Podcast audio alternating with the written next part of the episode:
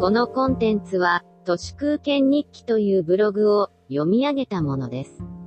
2020年11月2日月曜日、万歳、なしよになった大阪都構想のレファレンダム秘訣について思うことは、大衆は5年前の焼き直しなんて望んでなかったんだなということで、そんなこともなんでわからなくなるんだろ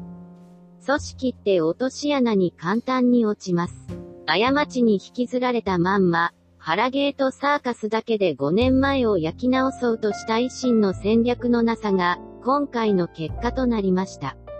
大衆先導をやるならば、もっと新しくて、もっと悪い仮想敵を出し続けないと、ダメだということだと思います。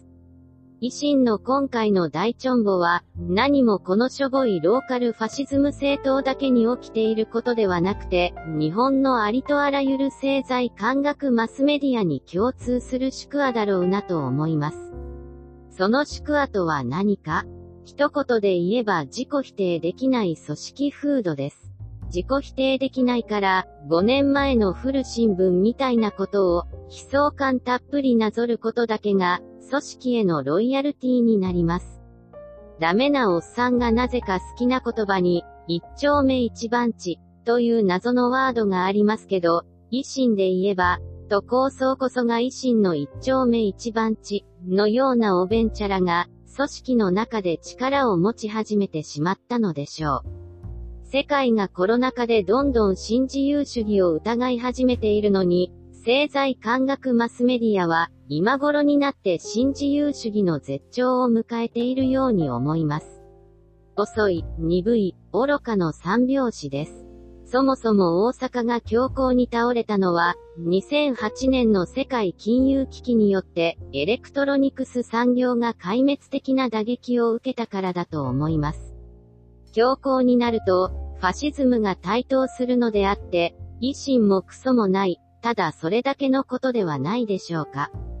ファシズムは敵を作りますので、その当時設定された敵が、地方公務員でした。5年前にでっち上げた仮想敵への憎悪パワーが、もはやすっかり衰えていました。維新は仮想敵の更新に失敗したのでしょう。それにしても、今回のレファレンダムの壮大な無駄を傍観して思うことは、繰り返しになりますが、こういった現象は、決してこのしょぼいファシズム政党だけに起きていることではなくて、ありとあらゆる日本のエスタブリッシュメントの通奏低音のようになっています。古新聞のスローガンによりかかり、戦略を更新できないまんま、絶対勝てるはずという悲壮感だけに良い、壮大な無駄が止められない、という構造です。目的と手段の壮大な取り違えは、国民病として、もはや修正不能なのかもしれません。大阪って、統計見ても全然金融恐慌から復興できておらず、インバウンドがなくなって、再びどん底を伺う勢いです。都市インフラもボロボロで、大阪に行くと20年前の東京みたいで、悲しくなります。戦略を更新する勇気を持たないと、このまんまずるずると、社会全体が後退してしまいそうですが、私はそれでいい、と思います。日本はこれから、感覚的には1960年代前半くらいに戻っていきます。結核がまだあり、貧富の格差が大きく、世界における地位も大して良くない、私が生まれる前の薄暗い時代への、非連続な移ろいがやってくるだろうと思います。自分で自分を維持する時代に逆戻りです。グルメとか海外旅行とかおしゃれとかは、ごく一部のマーケットプレイスになるでしょう。私はいつも、ジャーナリスト斎藤隆夫さんの次の言葉を、噛み締めています。